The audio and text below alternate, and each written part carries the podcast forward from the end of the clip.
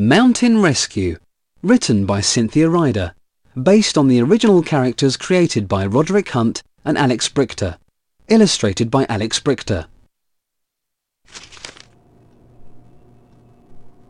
Biff was showing Wilma her new music box. It's like a little house, said Wilma. Biff opened the box and the music began to play. Suddenly, the magic key began to glow. The magic took Biff and Wilma to a mountain railway station. The station looks just like my music box, said Biff. There was a big wooden horn at the station. A boy called Max told them that it was used to send for the mountain rescue helicopter. My Uncle Hans flies the helicopter, he said. He's taking me to see an eagle's nest today you can come with us. The children got into a train. It took them higher up the mountain. Uncle Hans was waiting at the station. Hi, Max, said Uncle Hans. I'm glad some of your friends have come with you.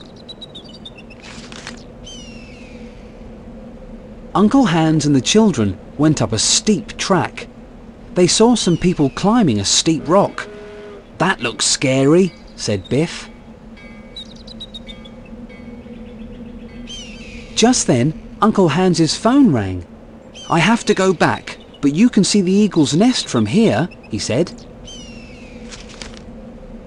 The eagle was sitting on her nest.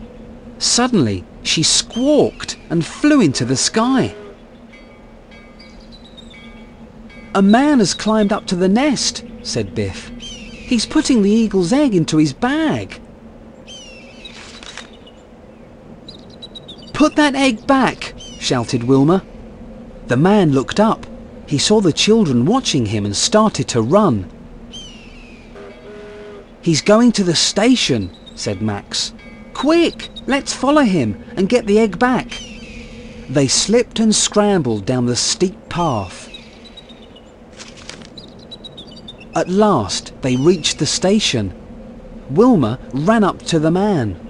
We saw you take an egg from the eagle's nest, she said. The man was angry. I didn't take an egg, he said, and he opened his bag. There was no egg inside.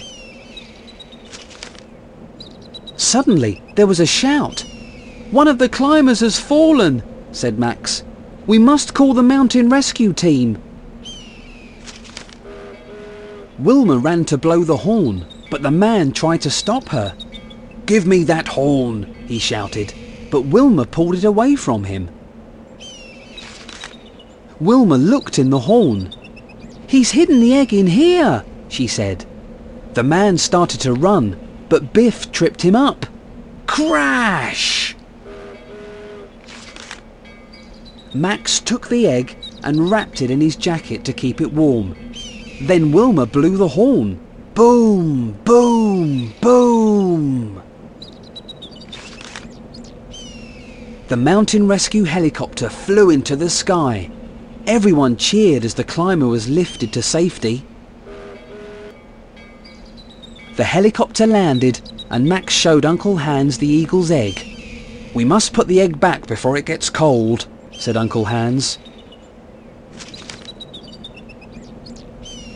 Uncle Hans climbed up to the nest and put the egg back. The eagle saw the egg and flew back to her nest. Three big feathers floated gently down to the children. The eagle is saying thank you, said Biff, as the magic key glowed.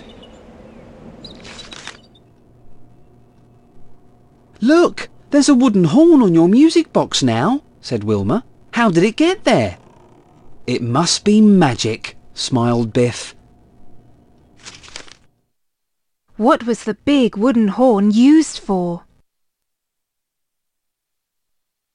How do you think the children felt when the man showed them his empty bag? Why did Max wrap the egg in his jacket? How would you feel if you saw someone steal something? Amaze. Help Uncle Hans put the egg back.